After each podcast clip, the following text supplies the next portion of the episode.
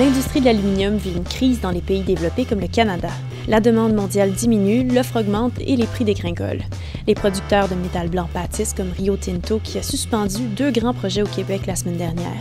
L'espoir de jours meilleurs réside dans une révolution économique mais surtout technologique.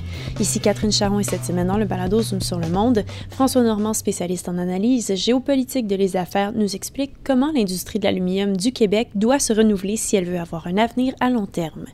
Bonjour François. Bonjour Catherine. Peux-tu nous expliquer ce qui se passe exactement sur le marché mondial de l'aluminium? Essentiellement, Catherine, c'est une question de prix. Donc, depuis 18 mois, les prix de l'aluminium ont chuté de 30% pour descendre, j'arrondis, à 1750 US la tonne. Et selon le, président chef de la direction de l'Association d'aluminium du Canada, M. Jean Simard, cette baisse des prix-là n'est pas euh, terminée. Il parle même d'un scénario, et je le cite, apocalyptique pour les prochains mois, avec un prix d'aluminium qui pourrait osciller environ entre 1550 euh, et 1650 US la tonne pour l'ensemble de 2020. Et euh, M. Simard résume bien l'enjeu et la problématique de l'industrie. J'ouvre les guillemets.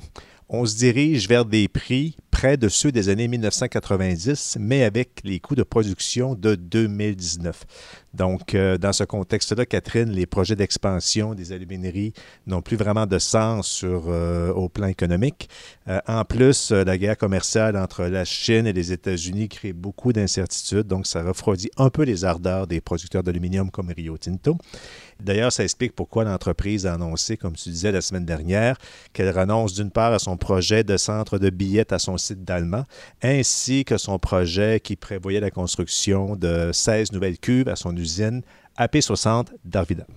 Et c'est pas la première fois que depuis le début des années 2000, il y a une baisse du prix de l'aluminium, mais cette fois-ci, l'industrie semble un peu plus inquiète et dit même que ce présent cycle, est particulier. Pourquoi? À vrai dire, on est dans la quatrième, euh, le quatrième cycle de réduction des prix depuis euh, le début des années 2000.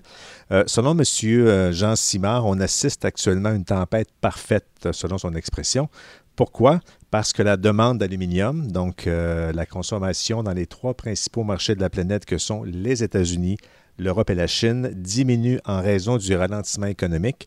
Par exemple, en Chine, au troisième trimestre de 2019, le PIB chinois a progressé de 6% Ça a l'air élevé, mais c'est quand même la plus faible progression depuis le premier trimestre de 92 euh, en Chine. Donc ça ça, ça, ça, explique une chute de la demande d'aluminium. Habituellement, dans le monde, Catherine, la demande d'aluminium progresse de 4% en moyenne par année. Or, actuellement, elle avoisine plutôt les 2,8 pourquoi? Parce que les ventes dans le secteur automobile et dans la construction sont moins élevés, donc moins de demandes pour l'aluminium. Mais en même temps, pour revenir à la tempête parfaite euh, dont parlait M. Jean Simard, l'offre d'aluminium, elle, continue d'augmenter, notamment en raison de la Chine, qui est le plus gros producteur d'aluminium au monde. Donc, même si la demande diminue, les Chinois mettent encore beaucoup d'aluminium sur le marché. En 2018, la Chine a produit d'ailleurs 33 millions de tonnes métriques d'aluminium. Ça représente 55 la production mondiale selon la United States Geological Survey. Et cette proportion-là est toujours en train d'augmenter euh, du côté de la Chine. Et comment les alumineries du Québec peuvent parvenir à braver cette tempête-là? À vrai dire, elles le font difficilement, Catherine. Bien sûr, la, la flexibilité du taux de change canado-américain, euh, ça aide un peu parce que, bon, quand quand la demande pour les ressources diminue, la valeur du dollar canadien, dollar US diminue. Donc, ça permet d'exporter à moindre coût. Et aussi le fait que le dollar canadien soit actuellement relativement faible à 76 dollars US, ça donne un coup de pouce aux alumineries. D'ailleurs, les, les, alumineries font aussi des efforts pour limiter leur hausse de coûts. Euh, je te donne un exemple concret, Catherine. Entre 1990 et 2019, l'inflation au Canada a augmenté de 67 dont une moyenne de 2,3 par Or, pendant cette période de 29 ans, les coûts des alumineries au Canada, mais essentiellement concentrés au Québec, ont seulement augmenté de 24 ou de 0,8% par année. Donc, les alumineries réussissent malgré tout à limiter leur hausse de coûts.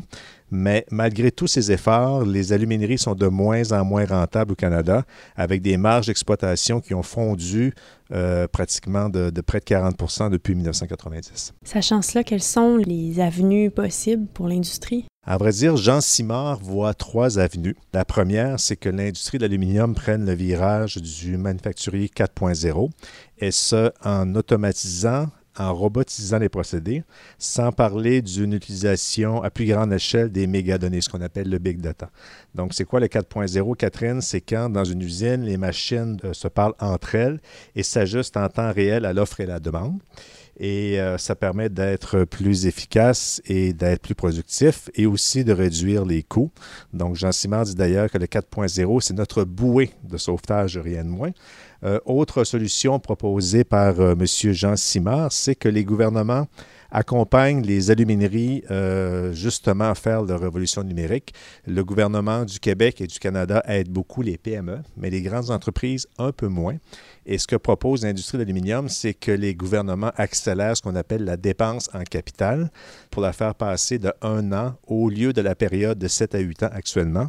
Concrètement, si on fait ça, ça donne plus de liquidité aux alumineries et ça leur permet d'investir et de passer au 4.0.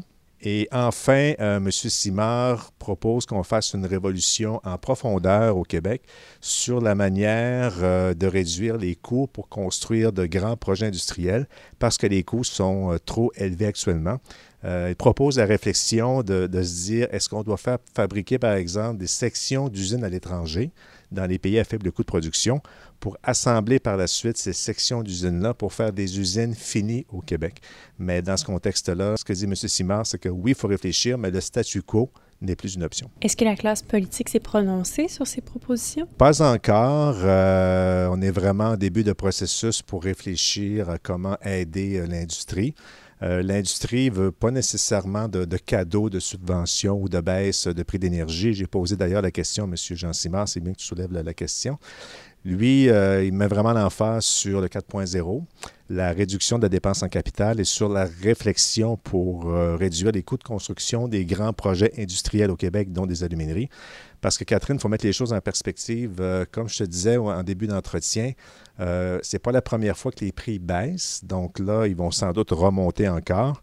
Mais malgré tout, si les, euh, les prix remontent, euh, M. Euh, Simard et d'autres spécialistes de l'industrie estiment que des pays producteurs comme le Canada auront de plus en plus de difficultés à demeurer compétitifs pour produire de l'aluminium. Bref, il faut révolutionner l'écosystème au Canada et dans d'autres pays développés. L'enjeu de taille, Catherine, parce que si jamais l'industrie échoue, les producteurs d'aluminium risquent d'implanter leur nouvelle capacité de production dans les pays à faible coût de production parce que les grands joueurs comme Rio Tinto ont des empreintes économiques mondiales. Ils sont partout, donc ils peuvent déménager ou faire des, euh, des projets d'expansion ailleurs.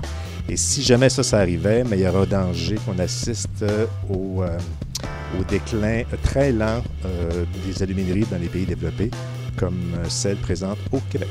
Merci François. Merci Catherine.